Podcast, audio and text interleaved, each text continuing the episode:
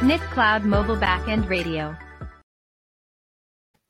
はい、えー、時間になりました。皆さんお疲れ様です。今日はですね、えー、NCMB ラジオの25回目ですね。えっ、ー、と、まあ、長いですね。えー、週に1回やってきたんで、読んで割ってし、えっ、ー、と、6? いや、じゃあもう半年ぐらいですね。はい。なんだかんだ言いながらですね、NCB NCMB ラジオもですね、えー、続いているなという気がしますね。はい。ではですね、えー、今日の、えー、お品書きなんですけれども、今日はですね、まず最初にアプリ界隈のニュースを取り上げて、えー、その後ですね、えっ、と、まあ、これもコミュニティ SDK と呼んでいる、え非公式の SDK にはなるんですけれども、えフラッター SDK ですね、え最近人気ですね、フラッター。結構、あの、使われていてですね、さっき、えっと、ハテナブックマークで見ていたんですけれども、消防士の方がですね、作られた、えっ、と、元消防士かな。えー、その方が作られた、えー、スマートフォンアプリがですね、キータの記事に上がっていたんですけれども、それも確かフラッターだったかな。消防を辞めて、消防士のためのアプリを作った話と、えー、消防士のための地図アプリっていうのがですね、えっ、ー、と、キータで記事になっていたんですけれども、まあ、これ、この記事は10月9日に前に投稿したものとなっているんで、まあ、それでも今月に入ってからの話みたいですね。で、それが、アンアンドロイドはないのかな？あんのかな？まあ、iOS 向けは少なくともあるみたいですね。で、そちらの、えー、使用した言語パッケージに Dart、フラッターというふうに書かれていますので、えっ、ー、と、まあ、フラッター人気だなというところで、えー、フラッター SDK に関する話もですね、えー、今日は取り上げていきたいなというふうに思っております。はい。で、えー、この NCMB ラジオなんですけれども、えー、いわゆる MBARS と呼ばれるですね、モバイルのバックエンドをえー、まるっと機能提供するサービス、えー、ニフクラウドモバイルバックエンドというサービスのですね、えー、ネットラジオになります。で、毎週火曜日の夕方5時からですね、30分お届けしているんですけれども、えっ、ー、と、まあ、アプリ界隈のニュースであったりとかですね。あと、まあ、えっ、ー、と、またインタビューもですね、えー、再開していこうかなと思っているんですけれども、アプリ開発者とのインタビューとかですね。えー、あとは、まあ、え、ニューフクラウドモバイルバックエンドのアップデートなどもですね、えー、紹介していきたいなというふうに思っております。はい。で、えー、ニフクラウドモバイルバックエンドはですね、ツイッターアカウントがありまして、えー、ニフクラウドアンダーバー MB ですね。で、えー、Facebook は、えー、facebook.com スラッシュニフクラウド MB。こちらはアンダーバーがないタイプですね。えー、そちらのアカウントの方でやっておりますので、ぜひフォローなどいただければと思います。あと、えー、これは配信はですね、Facebook ライブとか、あと YouTube とかですね、えー、Twitter ライブストリーミングなどで、えー、配信しているんですけれども、えー、そちらの方もですね、ぜひフォローなり、えー、高評価なりいただければ嬉しいです。はい。で、えー、前はですね、えっ、ー、と、Twitch で配信していたんですけれども、最近ですね、Twitter ライブストリームが、えー、使えるようになってですね、えー、まあ、Twitch よりも見てもらいやすいのかなというところで、えー、そちらに切り替えているところですね。はい。結構、あの、ツイッターの方が見てくれる人多いんですよね。特にまあ、ユニティの開発者とかですね、えー、個人系の開発者の方が、えー、結構ツイッターで頻繁にですね、情報発信してくれている方々が多いので、えー、そういう方々にですね、このネットラジオの存在が届くといいなというふうに思っております。はい。そんなところでですね、えー、今日のニフクラウドモバイルバックエンドラジオ、早速始めていきたいと思います。はい。でえー、まず最初にですね、最近のアプリ界隈のニュースというのをいくつかピックアップして紹介したいんですけれども、まずはですね、Pixel 6、ついに発売しましたね。えー、皆さんどうですかね？手に入れましたかね？私も今日届きました。えっ、ー、と、私は残念ながらですね、これ、まあ、開発のリファレンス機としてですね、使っていこうと思っているので、えー、プロではないですね。えっ、と、いわゆる普通の、えー、Pixel 6なんですけれども、えっ、と、ようやくさっきセットアップが終わったところですね、え初めて Pixel 6、もともと Pixel 4を使っていて、えー、Pixel 4から Pixel 6のですね、えー、乗り換えっていうのをやってみたんですけれども、えー、付属している USB-C の Type-C ですね、えー、それをこう、両方の、えー、昔のスマートフォンと新しいスマートフォンに接続すると、えー、データがトランスファーできるといった仕組みになっているんですね。えっ、ー、と、まあ、もしかしたら Android をずっと使っている方にとっては当たり前なのかもしれないですけれども、えーと、私は知らなかったんですけれども、えー、そんな感じでできると。で、あとは画面上の多分2位の位置なのかな。えっ、ー、と、ロック回、指紋認証できますよね。いや、違うな。特定の部分か。でも、えっ、ー、と、ちょうど手が届くところですね。に、画面上にえー、指紋認証のセンサーがついているんで、あの、マスクとか関係なくですね、えー、ロック解除できるの、これ便利だなと思いますね。で、あと写真撮ってみたんですけれども、えー、多分ね、AI が入ってるせいだとは思うんですけれども、えー、解像度を上げているせいかですね、結構なんか、のっぺりとするというかですね、なんでしょうね。ちょっとなんか森とか映すと、あの、ちょっとなんか油絵みたいな感じになっちゃってですね、えー、結構カメラの得意不得意分野があるのかなというふうに思っております。はい。で、まあ今のところまだ、えー、まだ今日届いて、今日セットアップしたばっかりなんで、全然いじれてないのでですね、えー、なんかこう、面白い Pixel 6らしい使い方っていうのが全然まだあの実現はできてないんですけれども、えー、なかなか画面も大きくて期待はできそうなデバイスだなというふうに思いますね。はい。あと、夜景とかですね。そのあたりは結構期待したいかなというふうに思いますね。えー、まあ他は Android 12はまあもともと入ってますし、えっ、ー、と、まあこの一つ前のですね、個人で持ってた、えー、Pixel 4に関しても先日、えー、Android 12が配布されてですね、それインストールして試してはいたんで、まあそんなにこう、すごい感動っていうのはないんですけれども、まあ、あれですよね。マテリアル U がどこで体感できるのかっていうのが多分一番皆さん気になるところかなと。私も気になるところなんですけれども、なんかこう、マテリアル U っぽいアプリっていうのが見つからないんですよね。なんでしょうね。Google マップとかかなって思っていたんですけれども、どうなんでしょうね。はい。あんまり別にそんなこう、わ、なんかマテリアル U っぽいみたいな、なんかこう、ボタンとかの大きさも全然違うみたいな、なんかそういう感じに、まだ、すいません、えっ、ー、と、味わっていないので、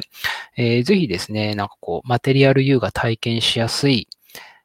えー、アプリとかがあったらですね、おすすめがあったら、えー、ツイートしていただきたいなと思いますね。えっ、ー、と、そうだ、最初に言うの忘れてましたね。えっ、ー、と、ハッシュタグは NCMB ですね。NCMB でやっておりますので、えー、ぜひですね、なんかこう、マテリアル U っぽいアプリとかが、えー、ご存知の方がいらっしゃったらですね、えー、ぜひ教えてください。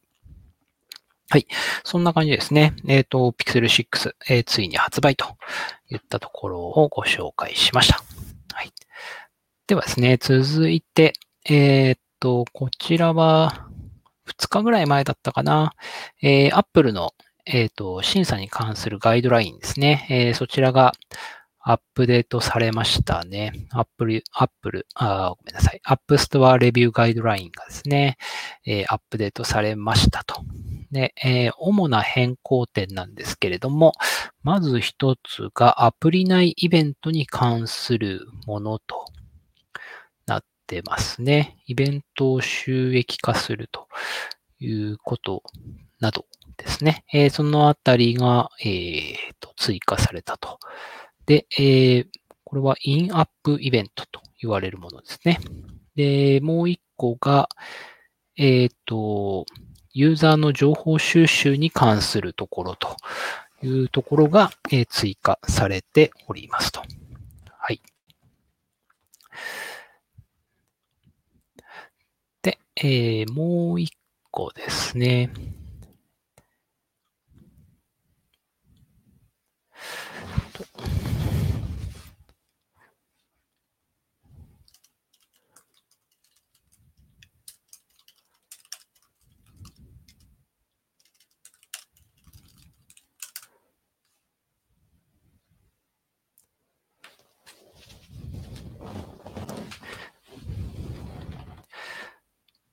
はい。そしてもう一個ですね。えっ、と、もう一個が多分一番重要な、えーポイントになりまして、えーアプリ内課金に関するところですね。えーついにですね、3.13条、えー開発者はアプリ内で収集した、えー情報を使用して、アプリ外の個々のユーザーにアプリ内課金以外の購入方法を利用させることはできませんと。えーま、これがですね、ついに削除されました。なので、えーこれでできることなんですけれども、まず、えーと考えられるのが、えーアプリでユーザー登録を促して、えーそこでメールアドレスなり、えー連絡できる手段を、えーゲットしてですね。で、えーその相手に対して、えっ、と、まあ、メールとか、えーアプリ以外の方法を使ってですね、えアプリ内課金に関する案内ができるという感じですね。はい。で、えっ、と、アプリの中からですね、えー他の決済手段に関する案内というのは、えーできないというのは変わっていないようですね。はい。なので、えっ、と、まあ、まあ、今まではですね、えっ、と、そういうこうメールとかを使って、えー他の決済手段ありますよというご案内をすることさえできなかったんですけれども、えー今度はですね、それができるようになったとえいうことですね。まあ、その意味では、えー若干の進歩はしたんじゃないかなと思いますね。まあ、この方法ですと、えー Kindle アプリとかで、えーアプリの中で、え Amazon を使ったですね、決済ができるというわけにはならないという感じですね。で、まあ、できるとしたら、えーゲームとかでユーザー登録をしていって、えっ、と、まあ、ゲーム内通貨を購入する方法としてですね、えー Apple 以外の Web から購入する場合は、えー割引がありますとか、えー購入した金額に対するコインの、えー量を増やしますとかですね。まあ、そういった、えっ、と、案内ができるかなというところですね。まあ、これは結構、まあ、Apple にとっては、えー大きい打撃かなと思うんですけれども、まあ、その中で、えっ、と、唯一の抵抗としては、アプリ内では、え通知ができないということですかね。はい。これが、えっ、と、新しい、えー App Store レビューのですね、ガイドラインが、え追加削除も、えもろもろあったというところですね。はい。まあ、結構、Apple にとってはですね、えまあ、Google もそうですけれども、えこのアプリ内課金とか、えープラットフォームの決済っていうところは、えー重要な、うん、と課金手段だっただけにですね、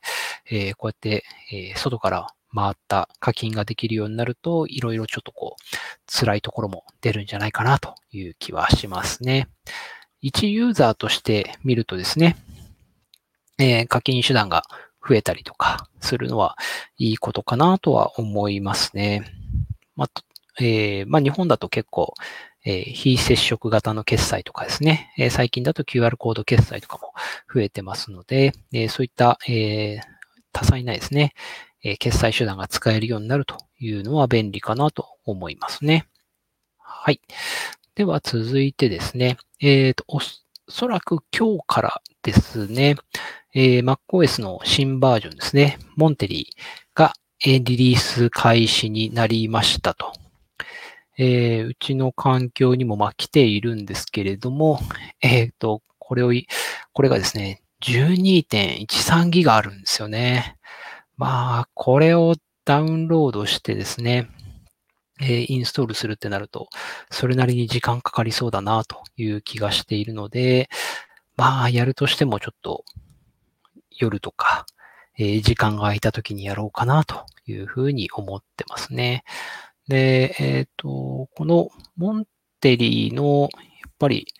一番の特徴というかですね、うんと、売り文句だったのが多分 iPad との、えー、連携ですかね。えー、画面をこう、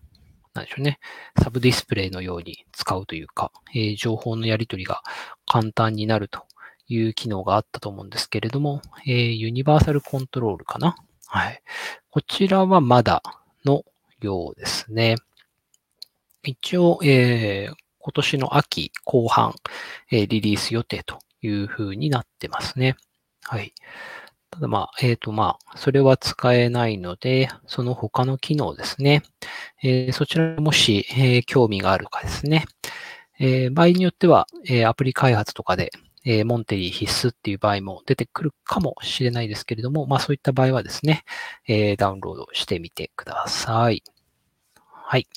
あと、えー、iOS15.1 ですね、えー、こちらもリリースされておりますと。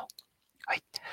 あとですね、えー、続いて、えー、Windows 11ですね。Windows 11の、えー、デベロッパー、インサイダープレビューだったかな。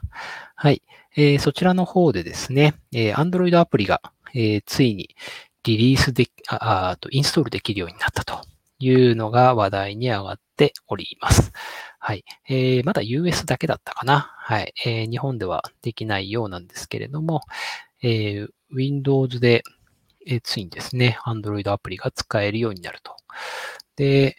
えっ、とですね、これはまあ、あの、便利な場合もあるんですけれども、個人的にですね、えっ、ー、と、ChromeOS を、えー、使っていてですね、ChromeOS も、えー、一部の、えー、Windows アプリが、あえー、ChromeOS も一部の、えー、Android アプリがですね、インストールして使えるようになっているんですけれども、実際使っているかっていうとですね、実はそんな使ってないんですよね。で、なんでしょうね。なんかこう、デスクトップのサイズですね。えー、画面がですね、まあ、例えばスマートフォンサイズ、スマートフォンアプリサイズの UI を見せられてもですね、なかなかちょっとこう、ユーザー体験として、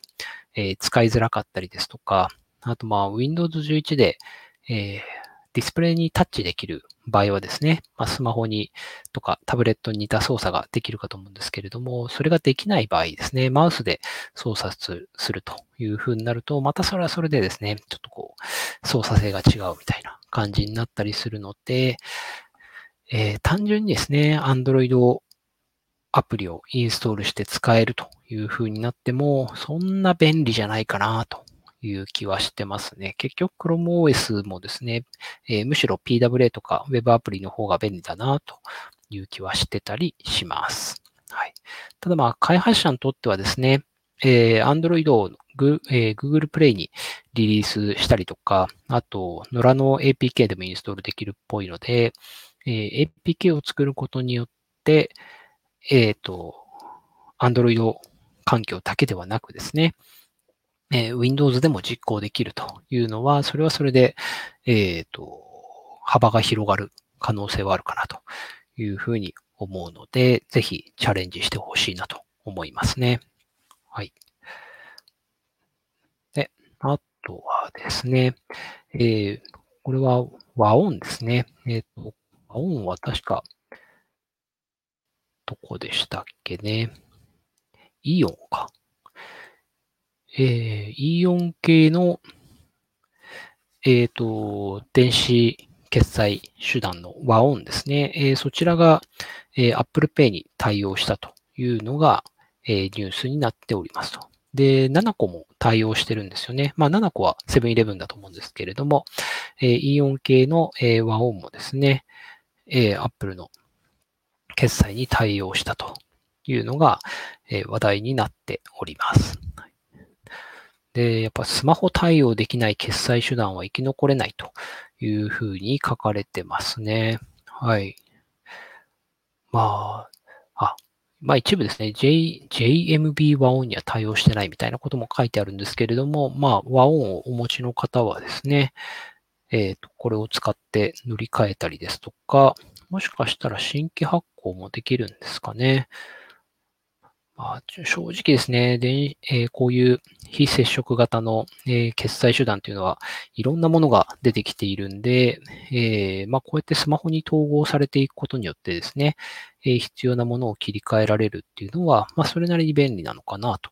いうふうに思いますね。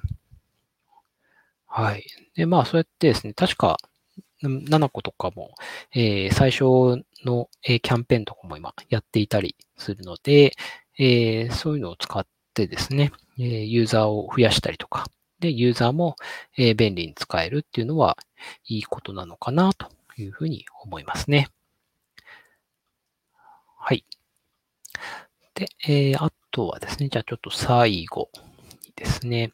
えっ、ー、と、なんかこう、Android の、えー、いろんなデバイスが出ていてですね、一つが GPDXP という、これはですね、Android ゲーム機って書いてありますね。いや、最近結構スマホの、あ、スマホじゃないですね。Android 系のゲーミングデバイスっていうのがいろいろ出てきていてですね、なかなか興味深いなと思うんですけれども、そんなにこう、Android でゲームやられてる方いらっしゃるんですかね。なんとなくその、いわゆるスマホゲーって言われるような、えー、なんでしょうね、結構、えー、いわゆる据え置き型とか、えー、ゲーム特化型のデバイスに比べると、ゲームがそれほど、えー、深くないものがですね、多いのかなっていうふうに思ったりするんですけれども、最近は状況が変わってきているんですかね。はい、こちらは、えー、GPDXP と、えー、価格がですね、37,674円ということなんで、えー、結構お安いのかなというふうに思いますね。はい。で、えー、一応まあ、あの、通話もできると。電話機として、えー、使うこともできるということですね。はい。で、えっ、ー、と、これは Android はバージョンが書いてないのかな？あれ ?Android 11ですね。はい。まあ、あの、さすがに最新版に対応することはできていないですけれども、まあ十分なのかなと、はい、思いますね。でえー、もう一個のデバイスはですね、えー、こちらは、えー、クエリーキーボード、えー、搭載したですね、えー、Astro Slide 5G Transformer という、えー、Android デバイスですね。え、これはなんかこう、懐かしの、え、Windows モバイルっぽい感じですね。えーと、ディスプレイとその下に、え、ちゃんとしたハードの、え、キーボードをですね、え、す出てくるというタイプのデバイスになっていますと。で結構、あの、入力はギリギリ、え、できないことはないという感じですね。えー、持ち運んで、どっこうカフェとかで入力したりすることもできるようですね。まあ、結構この系のデバイスは、えー、日本では人気ですよね。私は昔リブレットとか持ってましたけど、あれはなかなかちっちゃくていいデバイスでしたし、えー、ソニーの、うんと、バイオ Z かなんかですかね。なんか、ジーパンに無理やり突っ込んでいる、えー、コマーシャルが結構有名だったとかですね。えー、そういったミニデバイス、日本では人気なんで、これもですね、えー、これはデバイス名なんだっけ？デバイス名が、えー、アストロスライド 5G トランスフォーマーですね。え、これ人気になるんじゃないかなと思いますね。結構ですね、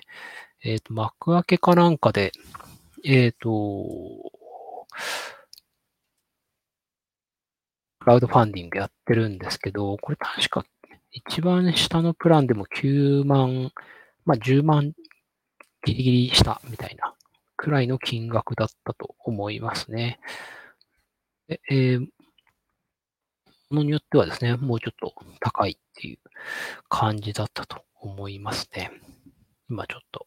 幕開けのページを今見ているんですけれども、えー、一番早割りで、えっ、ー、と、まあ、1台99,999円っていう風になってますね。はい。まあ、なかなか、えー、高めのデバイスなのかなと。ただ、えー、まあ、そういう入力も、えっ、ー、と、しやすいというところで、えー、パソコンを持ち歩く必要がなくなるとかですね。えっ、ー、と、まあ、そういった意味で価値があるのかなというふうに思いますね。はい。ではですね、えー、続いて、えー、フラッタ SDK の話ですね。簡単にしていきたいと思います。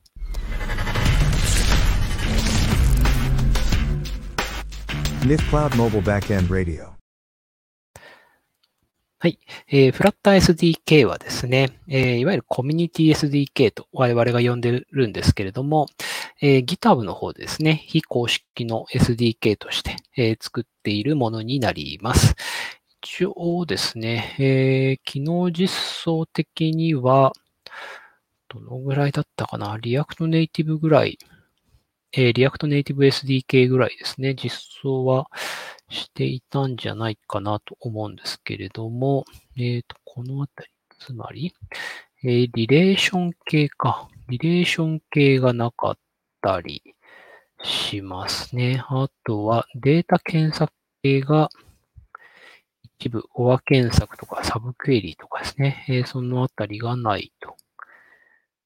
いう感じかな。他は、え認証に関してはメールアドレス確認メールとかパスワード再発行、会員検索がない。はないと。ただ、えっ、と、プッシュ通知登録したりとか、えー、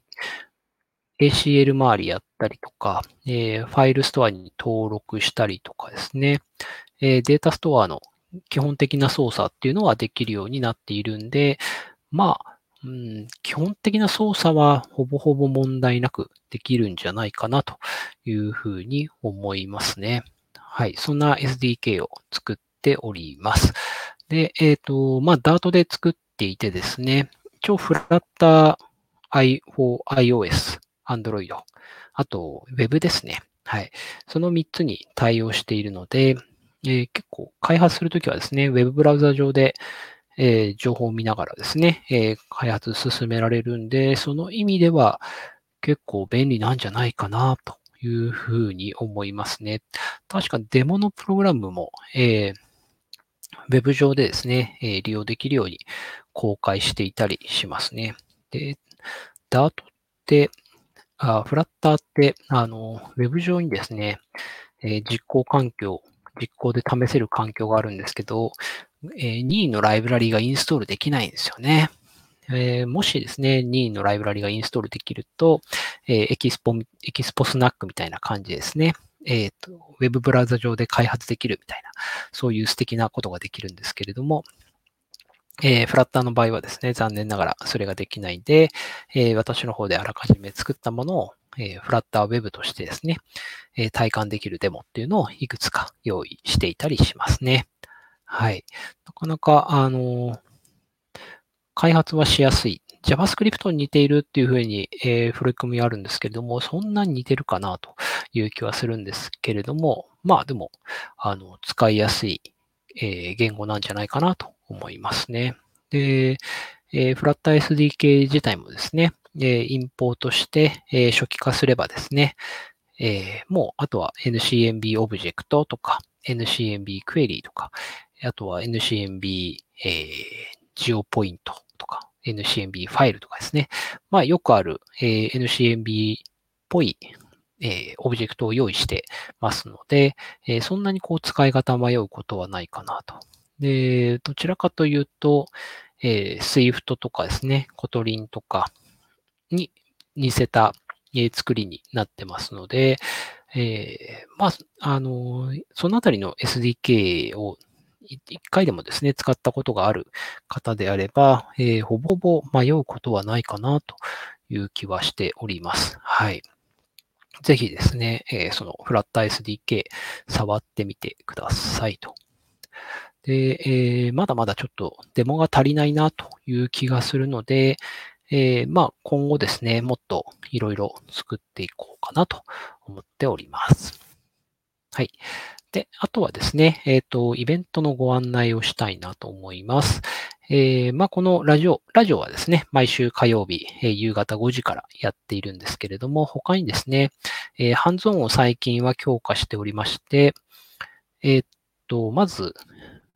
今日、えお昼のハンズオンっていうのを実施しましたと。で、これはですね、モナカと NCMB でチャットアプリを作るというものですね。で、同じ内容ですね。全く同じ内容で、えー10月の28日の夕方5時からですね、え2日後ですかね。はい。えー同じ内容で、えーチャットアプリを作るハンズオンを実施しますと。まあ、全く同じ内容なので、えーどちらか都合がいい方に参加していただければなというところですね。で、来週ですね。来週11月の2日、ちょうどまあ、えー火曜日、木曜日で、えーハンズオンやっているんですけれども、えーそちらはですね、React Native と、えー NCMB を使ってですね、ToDo アプリを作るというハンズオンをやります。まあ、ToDo アプリなんで、ごくごく簡単な内容ですね。はい。それをやります。で、こちらも火曜日、木曜日、お昼と夕方っていう感じですね。で、翌週が、えー Swift の SDK 使ってですね、チャットアプリを作るというハンズオンをまたこれも火曜日、木曜日の、お昼と夕方でやっていきますので、お時間ある方はですね、ぜひぜひご参加ください。はい。それではですね、えっ、と、本日の NCMB ラジオ第25回目ですね、は終了していきたいなと思います。はい。皆さん、引き続きお仕事頑張ってください。さよなら。